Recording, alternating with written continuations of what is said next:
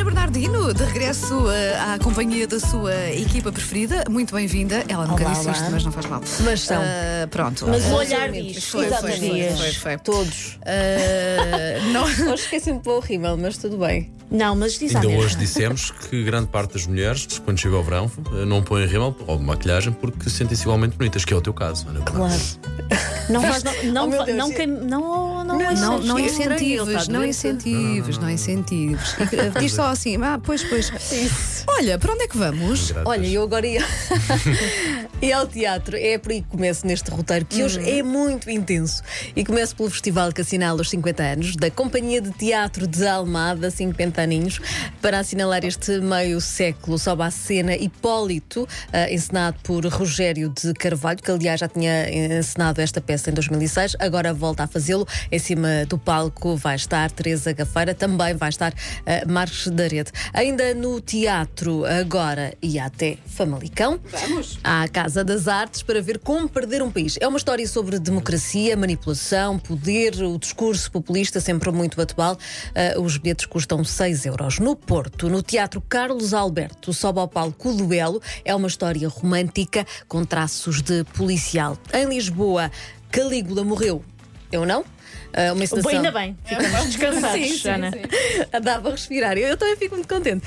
É uma encenação de Marco Paiva para um texto da dramaturga espanhola Cláudia Sedó. É composto por uma equipa ahm, que junta os dois teatros nacionais da Península Ibérica.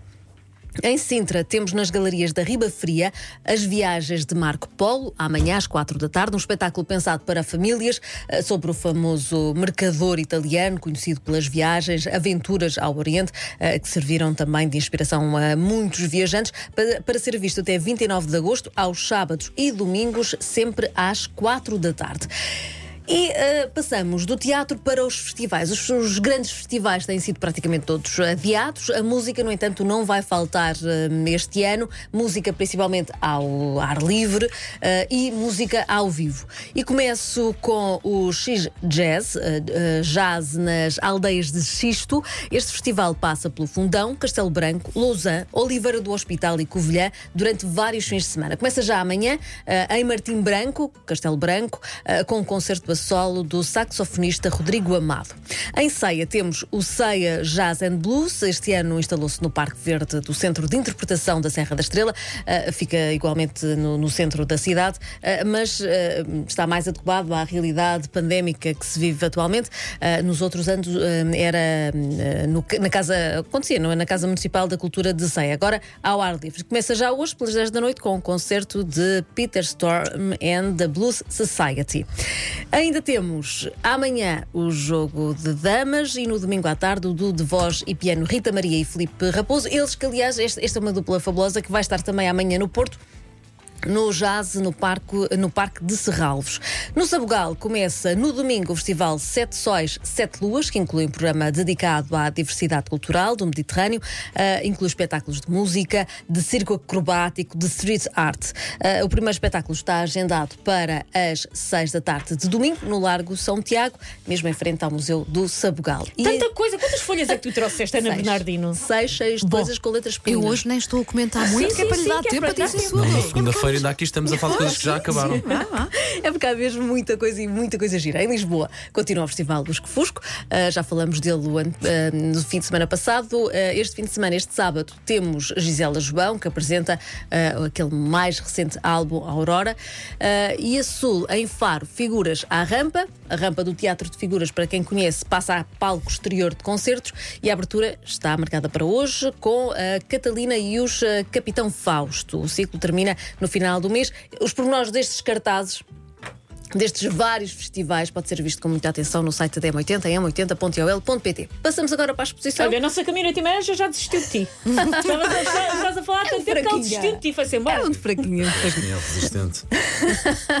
Agora e ao muro que nos reúne. É um festival de arte urbana no Parque das Nações em Lisboa. É muito giro. Conta com a participação de mais de 60 artistas nacionais e internacionais, 25 intervenções de arte urbana, 3 exposições, duas instalações e até, até 11 de julho julho. Uh, podemos conhecer estas intervenções de forma livre, podemos andar lá a passear e ver, uh, ou podemos utilizar os percursos disponíveis no site festivalmur.pt. Uh, já no segundo fim de semana, ou seja, no próximo, não é neste fim de semana, é no próximo, uh, 9, 10 e 11 de julho, há visitas guiadas a pé ou de bicicleta. Também é interessante. E agora ia a ver a exposição do chapéu e do leque, função e simbolismo, para ver até outubro. Tenho São mais- por muitos cartazes, fica com curiosidade. muito, são 300, 300 chapéus e leques, dos mais requintados aos mais simples, das mais variadas formas e cores.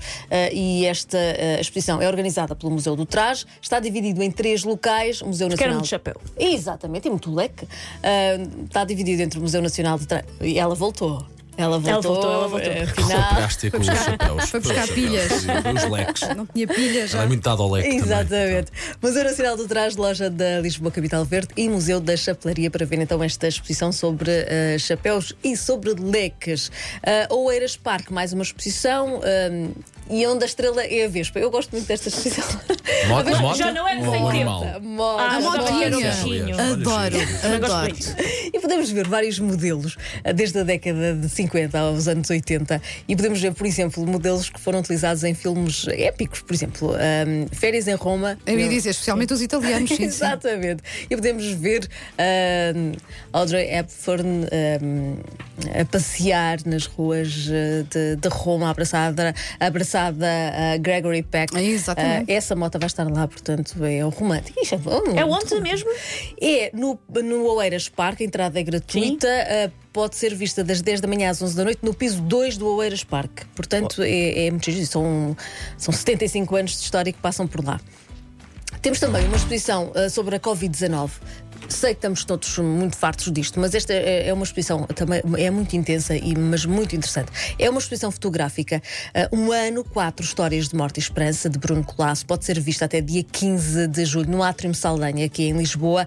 E são registros dos momentos uh, de vida de dois médicos e duas enfermeiras ao longo de um ano, o ano da pandemia. São quatro profissionais de saúde que estiveram na linha da frente do combate à, à Covid-19, à pandemia, e, e são os rostos que são ali retratados. É, é muitíssimo ah, interessante. Temos também em Guimarães o projeto Pergunta ao Tempo, volta para a quinta edição ah, com a premissa de sempre, ah, pensar a comunidade local através do olhar dos mais novos. A exposição foi feita por 160 alunos do quarto ano do primeiro ciclo de Guimarães e reflete o orgulho e, a, e a riqueza do património de Guimarães e é, podemos ver com algum pormenor este trabalho amanhã no M80 ah, Magazine, um trabalho ah, do Pedro Andrade.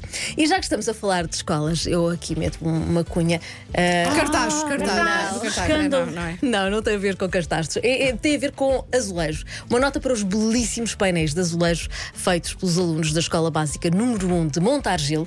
É um projeto ah, feito no âmbito da ação Escola SOS Azulejos 2020-2021. É liderado pela professora Fátima Pires, toda a comunidade escolar participou, esteve envolvida, desde os professores, os alunos, os pais, os auxiliares, e os painéis vão ser colocados ah, na vila de ah, Montargil. E são mesmo muito giros. A minha irmã é professora na, da Iacunha, na professora de Ok. Montargil, Nós Qual era a sabíamos ligação? que havia aqui qualquer coisa. Tão direta à irmã. Escândalo. Ela falou-me de uma forma tão apaixonada deste Sim, projeto sim. que eu ti- eu estive a ver e realmente é muito engraçado, porque os azulejos são, são pintados pelos alunos, pelos professores e agora vai ficar exposto, vão ficar toda a gente poder ver, em é? montagem. Eu achei isto fabuloso ahm, e, e- e é, uma, é um dos trabalhos eh, que eu recomendo. Eh, também é possível ver eh, no Facebook através do, eh, do Azulejo SOS eh, e também através da escola. E depois vamos até montar Gil, tem lá aquela barragem Uma bonita. zona bem bonita, verdade. Bem bonita, sim. sem dúvida nenhuma, e vamos ver eh, estes, estes azulejos fe- feitos por Muito esta bem. comunidade escolar. Muito bem. Olha, mais sugestões amanhã, como sempre, no M80 Magazine. Ana, bom fim de semana. Bom fim de semana.